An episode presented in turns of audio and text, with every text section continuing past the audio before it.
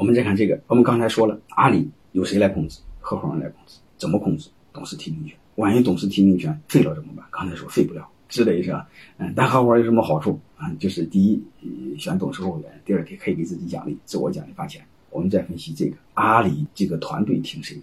谁是阿里真正的合伙人？大家知道，阿里是由阿里的合伙人来控制啊。其实我更想说一句话：阿里由合伙人来控制，合伙人由谁来控制？阿里真正是谁？我们看这个图啊，一句话告诉你：我们发现这个合伙人是通过提名权来控制了董事会。即便是你这个选不了、选不上我提名的董事，我可以直接绕过你来控制董事会。但是问题来了，这个合伙人甚至合伙人委员会听谁的？长话短说，不用说就知道，这当中谁是大哥听谁的？这个不用说就知道，马云还是大哥。只是你会发现。阿里还是由马云来控制，而且马云退休，你看他退的什么身份？只是他董事长的身份，他的合伙人、永久合伙人身份没退。我不知道大家能不能理解？你会发现，他永久合伙人身份和退休没关系，所以他不和退休，就是其他合伙人退了休之后，合伙人身份失去。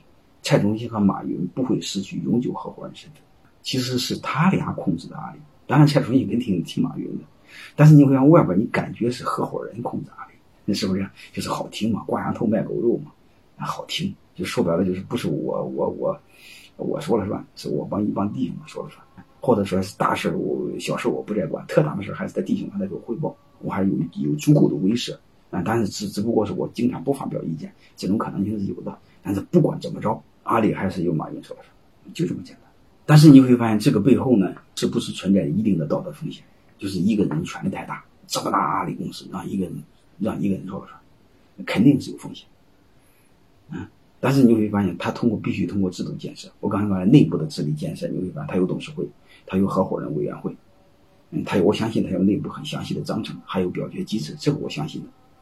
因为蔡崇信在美美国待过嘛，还有一个就是美国那套对上市公司管理的制度的执行，这个我相信。但是还是我说过，他有没有这个风险？这么大的公司让一个人掌握，啊？好吧，长话短说，阿里是谁的？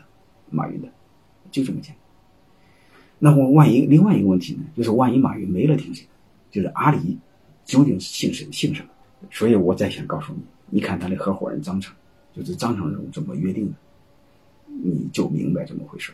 永久合伙人的产生，可由选举产生，也可以由退休的永久合伙人或在职的永久合伙人来指定。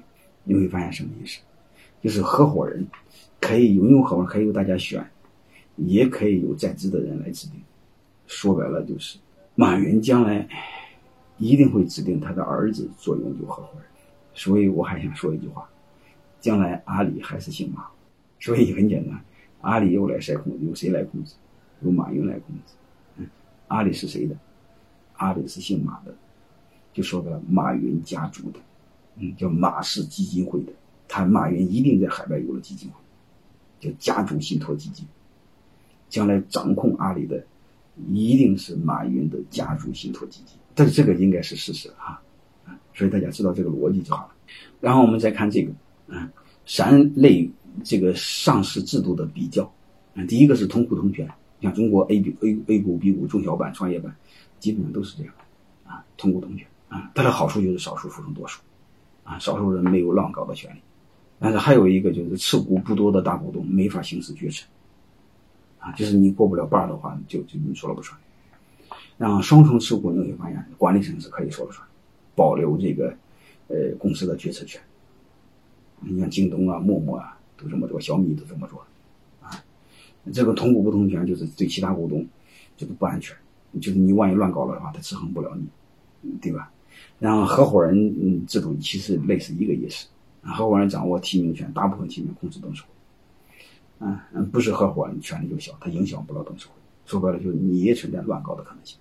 但是不管怎么着，后边两个它背后的一个逻辑是什么？就是让创始人及创始团队掌握这家企业。嗯，从目前我的观点来说，我还是更认同这个。啊，因为你投资人对公司更没感情。就是说白了，就是投资人乱搞的可能性和合伙人 乱搞的可能性哪个更大？我其实就是投资人乱搞的性能更大，因为他对公司没有感情，他是话对公司是当猪养的。嗯，合伙人及他的管理团队，最起码他把企业会当儿子养。嗯，就这么简单。你会看谁对自己的谁对更有感情，那肯定当儿子养的啊。所以我我个人从感情上还是认同这这这个制度的设计啊。最后一个，嗯，也是最重要的一个，就是对我们的启发是什么？我们能学到哪些东西？第一个就是合伙人制度的设计，让能人治理企业，把权力交给能人。而不是有钱人，说白了是让经营团队控股。你在的时候由你控股，你不在的时候由经营团队控股，而不是由你的儿子控股，就这么简单。即便你的儿子是永久合伙人，当然你们可以做别的设计，也仅仅是提名董事的权利，别的权利没有。会发，你就会发现，就是合伙人嗯制度是值得我们去借鉴的。再就是，他是怎么来控制的这家企业？就是通过合伙人制度的最底层的一个逻辑，就是候选人的提名权设计，就是他的制度设计是提名权的设计。还有一个是指如何确保他的提名权得以实现，他又加了一道防火墙，叫否决权的设计。就是我设计的规则你不能改，你改了我有否决权。你看它是连环扣，一个扣是扣不起来的，啊。还有一个是你不能老用否决权，让人家不爽。他又刚开始用了个委托投票，啊，相当于一次行动人，就是我阿里投票时你养活软件再同意我，啊，他刚开始用这个，将来这个万一不行的话，我再用否决权，啊，但不管怎么着，他就是 N 个口子怎么用的，啊，当然还有一个是直接指明指定临时董事的权利，啊，这个我就没说，啊，这个你们都可以用，好吧，啊，就很简单，那这个怎么做呢？你比如。我们董事成员需要股东会选举。如果你只有百分之二十、百分之三十的股份，就是有可能你提名的董事在股东大股东大会上选不上，那时候怎么办？你直接说啊，我股我啊丙方乙方有百分之二十的股份，在董事会当中，我有权提名一个董事席位，就说白了不需要选，我直接提名，因为我选他都选不上，是不是？这都可以供我们参考。嗯，这另外还有一个就是刚才我说这个，阿里是谁的？马云的。将来阿里是谁的？嗯，将来阿里还会姓马。这个是被我们这个给我们的一个启发是什么？就是将来我们做家族企业传承，就是做家族传承时候，值得我们参考，就是像马云一样成立一个马氏信托基金，啊，然后把所有的权利给这个基金啊，给这个信托公司。